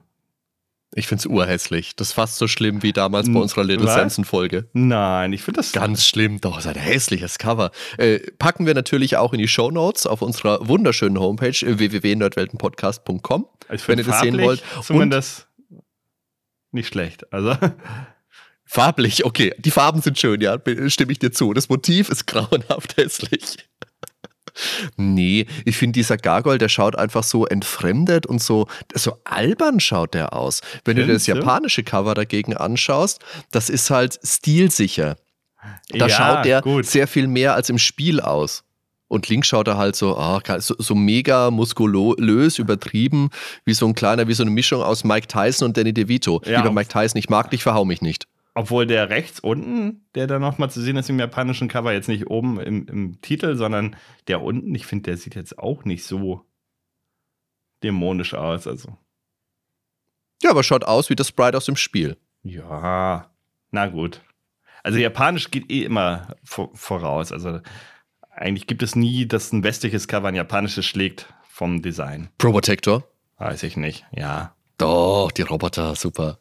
Okay. Ja, und jetzt hast du ja vorhin gesagt, du vermisst irgendwie die Vorgeschichte, hast das Gefühl, was verpasst zu haben. Und jetzt ist die Vorgeschichte hier eben aufgegriffen. Das heißt, im zweiten Teil haben sie dann tatsächlich die erste Invasion des School Reams als Grundlage genommen. Es ist eventuell ein anderer Firebrand, weiß man nicht. Müsste ja theoretisch. Gehe ich auch von aus. Vielleicht ein Vorfahre. Auf jeden Fall hat der eine Kriegerausbildung in seiner Heimat Ituria absolviert. Während er dort trainiert, wird seine Heimat in ein schwarzes Licht eingehüllt und angegriffen von der Armee der sogenannten Zerstörer. Dabei wird das Dorf von Firebrand verwüstet und er hält die Aufgabe, sich beim König des Ghoul Realms zu beschweren. Weil, was soll denn das? Frechheit. Ja, kann auch nicht sein. So, so ja nicht. Und ansonsten bewegen wir uns hier also in ganz vertrauten Gewässern. Am Ende wartet wieder König Brieger auf die Vernichtung. Und im Prinzip kennt man das alles aus dem ersten Spiel. Aber ich finde es alles ein bisschen fluffiger noch auf dem mhm. NES. Von der Spiellänge ist es auch wieder relativ kurz gehalten. Dafür gibt es aber längere Passwörter. Irgendwie muss man die Spielzeit ja strecken. aber genau. mehr Gegner, mehr Items, größere Welten und keine Random Encounters, hatte ich ja, ja. schon gesagt. Und zu dieser Gameboy-Fassung, die dann später noch rauskam, Japan exklusiv, kann man noch sagen, dass es da halt zwei zusätzliche Levelabschnitte noch gab. Und da gab es dann eben die Möglichkeit, noch zusätzliche Fähigkeiten freizuschalten, die in der NES-Version zum Beispiel nicht enthalten waren, wie hm. zum Beispiel eine zielsuchende Attacke. Das ist auch ganz cool, finde ich, wenn du so ein Spiel dann auf eine andere Plattform bringst, ein bisschen später und dann noch extra Content reinbaust. Toll. Mhm. Und dann gab es halt 1994 den abschließenden Teil dieser Trilogie, wenn man es so nennen will, Demon's Quest. Und das heißt aber nirgendwo Gargoyles Quest 3. Das ist einfach Demon's Quest. Ja. Und es unterscheidet sich ein bisschen von seinen beiden Vorgängern. Orientiert sich ein bisschen mehr an Mega Man auf jeden Fall. Und es gibt auch verschiedene Gargoyle-Formen. Und außerdem kann man unendlich schweben von Anfang an. Also es gibt nicht mehr diese Flugkraft. Das ist toll, ja. Okay, der guckt jetzt auch sehr merkwürdig auf dem Cover. Der schaut furchtbar aus. Hässlich. Ja, der, der, guckt einen jetzt direkt an. Farblich auch wieder ganz gut, aber ich, ja, es, ein Anime-Stil ist eigentlich immer die erste Wahl und das ist wieder so ein, ja, weiß ich gar nicht, wie man das nennen soll. Urhässlich, das ist ein ganz schlimmes Cover. Gl glänzt auch überall so, als hätte man ihn mit Öl eingerieben oder so. aber er sieht schon aus wie ein Dämon. Aber nicht der Dämon, ja. den ich spielen möchte. Ja. Aber so, ja, ist bedrohlicher auf jeden Fall. Viel bedrohlicher als die anderen, als die Vorgänger. Genau. Ja, Demon's Crest, Demon's Crest ist echt so eine Sache. Es hat tolle Grafik. Es hat eine super Atmosphäre. Es hat neblige Friedhöfe, wabernde Sümpfe. Am Anfang hast du diesen Zombie-Drachen. Das beginnt ja direkt mit einem epischen Kampf gegen den verrotteten Drachen in so einem, so einem Turm. Aber das Spiel hat leider eben auch lächerlich unfaire Bosse, die viel zu viele Treffer schlucken, bevor die mal kaputt gehen. Und da hört für mich der Spaß echt einfach auf. Ich mag's fordert und schwer, das haben wir heute in dieser Folge auch schon gesagt. Auch wenn es mal ein bisschen über die Stränge geht, siehe die frühen Castlevania-Spiele oder Golds and Ghosts oder und so weiter. Aber irgendwo ist auch für mich Schluss. Und hier wird selbst meine Toleranzschwelle deutlich überschritten das macht einfach echt, das macht mir echt einfach keinen Spaß mehr. Wenn du Bosse hast, wo du gefühlt 40 Mal draufgeschossen hast und er ist immer noch nicht kaputt. Nee, da hört's echt auf. Hier haben wir natürlich auch diese Rollenspielaspekte eher nicht drinnen. Hier schaut es eher so aus, Firebrand schwebt in einem so, so einem Mode 7 Sequenz über der Spielkarte und da kann er sich dann von oben auf die einzelnen Level hinabstürzen. Das erinnert ein bisschen an diese Sturzflüge in Actracer. Das ersetzt die Oberwelt und die Reise darauf. Das führt aber auf der anderen Seite auch dazu, dass das Spiel wirklich krass kurz wird, weil dieses ganze Spielstreckende Herumlaufen und die Zufallskämpfe alles wegfällt. Das hat jetzt insgesamt nur sechs Level. Das ist unglaublich einfach, das schlechte Spielende zu erreichen. Also ich habe da, glaube ich, keine Ahnung, eine halbe Stunde gespielt. Das Spiel war vorbei in meinem ersten Durchlauf. Ich habe gedacht, was, was, hä? Hä? Natürlich habe ich was verkehrt gemacht, aber das war schon echt krass. Und du kannst dann später Level auch mehrfach betreten. Natürlich, du erlernst neue Fähigkeiten, kannst dann andere Wege gehen, die du vorher nicht gehen konntest. Und dadurch ergibt sich am Ende auch ein längeres Spiel. Ja, und vor allem, weil du das Spiel ja zweimal durchspielen sollst, um das Super Secret Ende zu erreichen. Macht's das viel besser? Macht's das viel länger? Leider eher nicht. Geschichte dreht sich so um magische Steine, die die Elemente Feuer, Wasser, Erde, Luft sowie Himmel und Zeit repräsentieren. Und natürlich musst du alle Steine einsammeln, weil dann erscheint die Crest of Infinity und die verleiht, was wohl große Macht. Wer hätte es gedacht? der Firebrand, der wird auf der Hatz nach diesen Steinen im Kampf mit dem Drachen Sumolu schwer verletzt und der Dämon Phalanx nutzt die Gunst der Stunde, um die Crests zu stehlen und das Demon Realm niederzubrennen. Wie gemein. Die Schuld dafür, die schiebt er natürlich Firebrand in die Schuhe und sperrt ihn gemeinsam mit den Überresten dieses Drachen ein. So beginnt das Spiel. Diesen, diese Einleitung bekommst du als Text und dann beginnst du im Kampf gegen diesen Drachen, gegen den du schon mal vor Jahren gekämpft hast. Und das ist ein spektakulärer Anfang. Das schaut so gut aus. Wenn du da freikommst und dann bist du in diesem, auf diesem Friedhof, wo der Nebel, die Nebelschwaden im Hintergrund sind das macht einfach echt viel her. Es ist leider sehr kurz. Es hat leider unfaire Bosskämpfe, die das Ganze strecken. Du kannst verschiedene Formen annehmen, das hast du schon gesagt. Das erinnert ein bisschen an Mega Man. Du hast den Erdgargoyle, mhm. du hast den Luftgargoyle, den Wassergargoyle und so weiter, die natürlich die entsprechenden Elemente dann besonders beherrschen und besonders toll fliegen, toll schwimmen, was auch immer. Du kannst verschiedene Enden erreichen. Für das Beste musst du zweimal durchspielen. Das Spiel hat in der Videogames 395 72 Prozent bekommen. Da wurde bemängelt, dass es eben nur sechs Level hat. Es sei aber, ein tolles Spiel, das man sich aber genauso gut mal aus der Videothek ausleihen könne. Witzig finde ich, in dieser Ausgabe der Videogames hat man einen Schwierigkeitsgrad von 5 von 10 vergeben. also ist, ist fern jeglicher Realität meiner Meinung nach. Früher war man da vielleicht einfach was anderes gewohnt, weil wir hatten ja nichts. Nix, gar nichts. Ich würde, also Ben, ich würde dieses Spiel so gerne mögen. Ich würde es so gerne mögen, aber der Schwierigkeitsgrad, der macht mir das unmöglich. Trotz toller Optik, trotz der Megaschauer-Atmosphäre und spielerisch frischem Wind. Für mich leider der schwächste Teil der Reihe. Teilweise auch mit heftigen Slowdowns beladen. Hm. Und danach wurde es um Firebrand auch still. Man traf ihn dann höchstens noch als Charakter in Prügelspielen. Marvel vs. Capcom 3 fällt mir da beispielsweise ein. Und dann war auch schon Feierabend. Lass uns jetzt noch über die zeitgenössischen Rezensionen sprechen. Ich habe hier einmal einen Test aus der Videogames 191 von Martin Gaksch auch ganz nett. Das sind ja wirklich die, die Bilder, die hier abgebildet sind, das sind ja wirklich noch die Screenshots, wo der Gameboy abfotografiert wurde. Du erkennst ein bisschen grünen Matsch, du erkennst noch die Batterieleuchte vom Gameboy auf diesen Bildern, ganz toll. Und äh, die Überschrift lautet Ghosts Zelda also Ghosts and Zelda, weil es natürlich die Kombination aus der Ghosts and Goblins Reihe und aus Zelda ist. Er spricht da recht wohlwollend davon und er sagt, die Wartezeit auf den legitimen Zelda-Nachfolger wird mir mit Gargoyles Quest exquisit verkürzt. Ein fantastisches Action-Adventure wurde abgeliefert.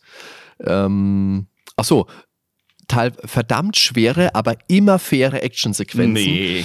Ja, ja auch, würde ich auch nicht sagen. Immer fair. Nein, das geht schon über die Stränge manchmal hinaus. Das spielerische Potenzial des Goblins wurde prima ausgeschöpft. Des Goblins. Na okay. Wunderschöne Grafik, stilvolle Musik und man wird wochenlang an den Gameboy gefesselt. Ein exquisites Spiel, das ist ein Wort, das er mag anscheinend, der Martin, mhm. Äh, das in Sachen Spielspaß fast an die Zelda-Reihe heranreicht und er vergibt 80 Prozent Schwierigkeit schwer. 70 Mark hat es damals fast gekostet. Ja, also 80 Prozent frühes Gameboy-Spiel kann man machen, kann man unterschreiben. Die Grenze zum Unfairen wird überschritten. Das ist so, da sind wir uns beide, glaube ich, einig. Aber ein Test, der so schon klar geht. Dann haben wir noch einen späteren Test, also da war das Spiel schon längst draußen, nämlich aus der Totalausgabe 1296. Deshalb haben wir hier dann auch schon teils farbige Screenshots, wahrscheinlich mit dem Game Boy Color gemacht. Ja. Und aber auch Schwarz-Weiß-Screenshots. Ja, ich würde jetzt nicht den ganzen Text äh, vorlesen wollen, weil das ist eigentlich hauptsächlich eine Beschreibung des Spiels, die wir ja schon geliefert mhm. haben. Da steht jetzt gar nicht so viel Wertung mit drin. Eher in den einzelnen ja, Wertungen, wie zum Beispiel Gameplay, ist mit 3 Minus bewertet. Der Schwierigkeitsgrad des Jump and Runs ist hoch. Die Rollenspieleinlagen könnten komplexer sein, waren wir uns eigentlich auch einig. Hm. Äh, Dauerspaß ist hier mit 2 angegeben. Dank Passwortsystem und interessanter Story weiß das Spiel auch auf längere Zeit zu unterhalten. Ja, das braucht es auch. Batteriespeicher wäre natürlich noch cooler gewesen, aber am Stück kannst du solche Spiele dann eigentlich schon nicht mehr durchspielen, gerade auf dem Gameboy, den man ja immer unterwegs mal eher rausholt dann. Grafik ist mit 3 Plus bewertet etwas trist und nicht mehr ganz zeitgemäß, aber alle Spieleelemente sind gut erkennbar. Also das ist eigentlich wirklich eine gute Bewertung hier. Ähm, stimmt ziemlich mit meiner überein. Und dann haben wir den Sound mit 3 Minus. Auch da würde ich so mitgehen. Mehr als Durchschnitt wird nicht geboten. Ein paar Soundeffekte mehr hätten es hätten nicht geschadet. Also ich finde die Musik auch nicht schlecht, aber ich finde die jetzt auch nicht so eingängig. Wenn ich wieder spiele, wahrscheinlich die Dorfmusik oder so oder so, die erste Dungeon-Musik, die ist wahrscheinlich schon ein bisschen eingängiger. Aber da ist jetzt nicht Mega Man-Style, ein Ohrwurm jagt den nächsten oder so. Das finde ich nicht. Und kann halt auch nicht mit äh, Castlevania, also ganz klar nicht mithalten, finde ich. Mhm. Musikalisch. Ich finde, das sind auch zwei Tests, die wir hier rausgesucht haben, die so ein bisschen, wie du gerade gesagt hast, aus zwei unterschiedlichen, zu zwei unterschiedlichen Zeitpunkten das Spiel reflektieren. Und ich glaube, dass schlägt sich auch auf unser beider Fazit nieder. Ich finde nämlich Gargoyles Quest mit seinem Namen gerecht. Das ist eine wirkliche Queste. Das ist ein spannender Genre-Mix, hat ein frisches Setting und für ein frühes Gameboy-Spiel hat das eine hohe Komplexität mit eingängiger Musik. Und das war damals sehr anders als das, was man sonst so vom Gameboy kannte. Dieser Mix aus Action, Geschicklichkeit und Rollenspiel Light, der war sehr ansprechend. Für mich zumindest. Es ist sehr kurz, ja, aber das war Super Mario Land auch. Und das war ja das Konzept des Game Boys. Du solltest unterwegs spielen, während der Busfahrt zum Beispiel. Und das muss man Gargoyles Quest also nicht vorwerfen. Den Schwierigkeitsgrad auf der anderen Seite schon, weil der kann nerven.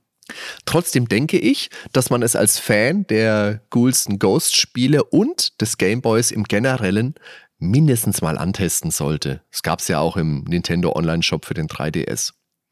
Den zweiten Teil auf dem NES fand ich auch sehr gut. Der dritte Teil für das Super Nintendo ist vor allem grafisch top, aber ich habe es gesagt, da wird es für mich einfach zu unfair. Das macht mir keinen Spaß.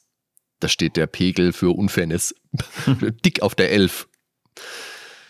Und waren diese Spiele damals schon schwer und teilweise frustig? Natürlich. Aber ich denke, damals hat man das diesen Spielen nicht so vorgeworfen wie heute. Wir haben es gesagt, Castlevania, Probotector, Mega Man, Ghouls and Ghosts, Ninja Gaiden.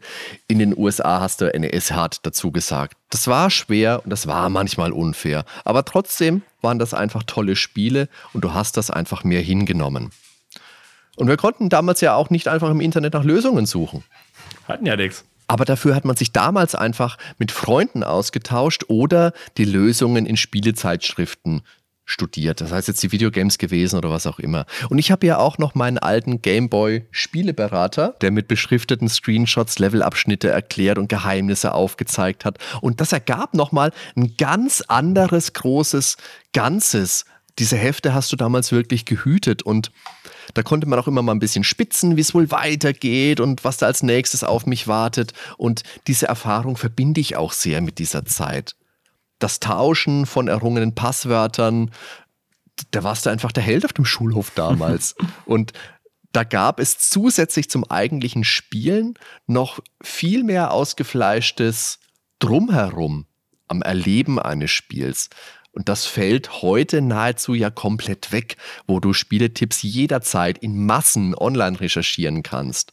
Das ist natürlich auch viel ausladender als damals, aber so ein Nintendo-Spieleberater, wo ich den gerade in der Hand habe, mit ansprechendem Layout, da bleibt das Herz gern mal dran hängen. Also für mich ist Gargoyles Quest ein wirklich schönes Spiel, an das ich gute Erinnerungen habe. Ja, was soll ich sagen? Ich habe halt gar keinen. Du hast recht, sollst du sagen. Gar, gar keinen Bezug dazu gehabt. Wie gesagt, außer dass ich irgendwie äh, um 2005 mal Demon's Quest einmal durchgespielt habe. Dass das so kurz war, hatte ich gar nicht mehr in Erinnerung. Aber ja, wahrscheinlich weiß ich deshalb auch gar nicht mehr so viel von dem Spiel. Ich habe ja eigentlich schon alles gesagt, ne, was aus heutiger Sicht, was für mich nicht mehr so gut funktioniert. Trotzdem hatte das Spiel seine Momente. Gerade der zweite Teil, den ich jetzt äh, wahrscheinlich noch nicht allzu weit gespielt habe, hat mir auf Anhieb jetzt besser gefallen. Hm, was ich richtig cool finden würde, wenn heutzutage nochmal ein Spiel rauskommen würde und dann vielleicht als Metroidvania tatsächlich, dass du dich wirklich aufpowern kannst, aber mit dieser ganzen Mechanik, mit dem Fliegen, vielleicht mit diversen Spezialfähigkeiten, die man auch zusätzlich erlernen kann, da könnte man ein richtig cooles Metroidvania-Spiel draus machen, weil das Setting ist super. Hm. Ähm, ich würde es dann aber komplett düster halten ich habe es ja nicht mal durchgespielt, den ersten Teil jetzt. Das ärgert mich. Oh. Auch wenn da fünf Minuten fehlten oder so. Aber der letzte Endgegner. Vielleicht muss ich mir das irgendwann hm. nochmal geben. Ich habe es mir jetzt ja bei YouTube angeguckt, aber jetzt nach diesem Podcast, vielleicht lag es wirklich daran, dass ich nicht die richtige Waffe ausgewählt habe im Menü. Das wird wahrscheinlich so sein, dass du den nicht verwunden konntest, ja. Ja. Nee, ansonsten kann ich sagen, schön, dass ich es mal gespielt habe, würde ich jetzt in nächster Zeit erstmal nicht mehr anfassen. Aber es gibt durchaus schlechtere Spieler. Also, ja. Es ist kein schlechtes Spiel per se. Und gerade in der Zeit damals, wie du schon sagst, es gab nicht allzu viele Alternativen als eines der ersten Gameboy-Spiele, war es sicherlich spielenswert. Das würde ich dem Spiel auf keinen Fall auch nehmen. Ist auf jeden Fall ein nettes Spiel. Wie immer interessiert uns da auch eure Meinung, liebe Zuhörer, liebe Zuhörerinnen. Lasst uns da gerne Kommentare da auf unserer wunderschönen Homepage www.nerdweltenpodcast.com, bei uns im Discord, auf Facebook, auf Twitter. Das findet ihr alles auf der Homepage verlinkt. Es gibt neuerdings auch Nerdwelten Merchandise, also Tassen, Shirts, Caps auf retroshirty.com, der Shop unserer Freunde von Stay Forever. Wir freuen uns über euren Support bei Patreon und Steady und da gibt es ja neuerdings auch jeden Monat eine Sonderfolge für unsere Unterstützer. Ja, Ben, dann sage ich abermals vielen lieben Dank für das Gespräch, für diese Aufnahme wie immer. Hat viel Spaß gemacht. Ist viel länger geworden, als ich eigentlich gedacht hätte, dass man über so ein Gameboy-Spiel sprechen kann. Oh ja, aber irgendwie ist es jedes Mal. es eskaliert jedes Mal mehr. Oh je. Hat aber Spaß gemacht. Auf jeden Danke. Fall. Bis, Bis dann. zum nächsten Mal. Ciao. Ciao.